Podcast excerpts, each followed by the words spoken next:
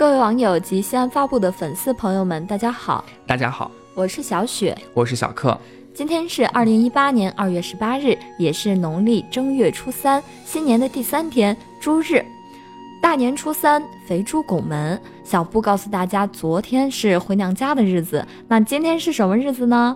今天是老鼠嫁娶的日子。嗯，那为什么说今天是老鼠嫁娶的日子呢？因为在民间有一个有趣的传说，今天呢是这个老鼠嫁女的日子。嗯，据说呢初三的晚上呢是老鼠娶亲的日子，所以一般人家呢都要早早的熄灯睡觉，以免骚乱了鼠辈。嗯，那也有人说呢，入夜提早熄灯是为了让老鼠看不见，然后让它们无法娶亲，以减少它们繁殖的速度，并且会在这个屋角呢撒落一些米粒啊、糕饼呀，供老鼠食用，称之为老鼠分钱，表示要和老鼠共享一年的丰收。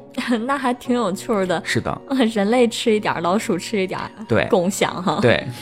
这个老鼠嫁女，亦称鼠娶亲、鼠纳妇，像这个旧时的中国民间俗信，在正月呢要举行这个四鼠活动，而且在我国是还比较流行，是传统民俗文化中影响较大的题目之一。嗯，这个老鼠嫁女在民俗文化当中的表现形式是非常多姿多彩的，但是啊，这个各地的情节，还有这个版本，还有这个嫁女的时日和。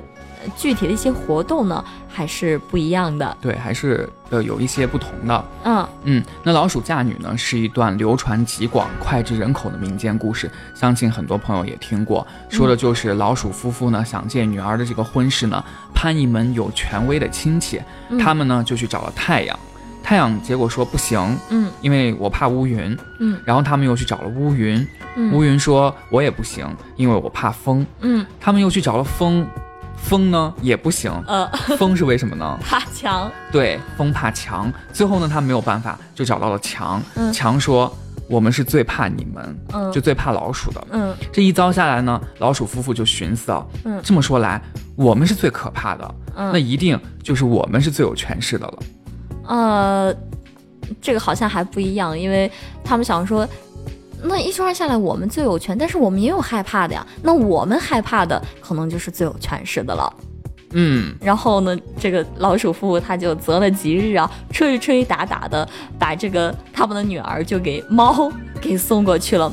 当然，后面的结果呢就不必说了。嗯，这个只是小布在挑很多的老鼠嫁女的故事里头挑出一个比较有趣儿的版本啊。嗯，那这个在我们今天看来呢，这就像是像是一出这个荒唐可笑的闹剧，但是它也反映出来这个先民们敬鼠。爱鼠还有驱鼠的复合心理，那小克，你跟我说一下，这个究竟是复合心理为什么要这么这么复杂呢？嗯，这么复杂，现在说来就是为什么他们这么纠结啊啊？那在因为是在古漫长的这个我国的封建社会中，家庭经济在农耕及手工业生产中占了主导地位，因此人丁兴旺呢就成为了持续发展及致富的重要保障。嗯，所以呢，多子。就成为了人们的一个重要的期盼。嗯，那老鼠呢，以它惊人的繁殖能力呢，被人称为子神。这个子就是这个子女的子，对。然后呢，人们把它当成一子神加以崇拜。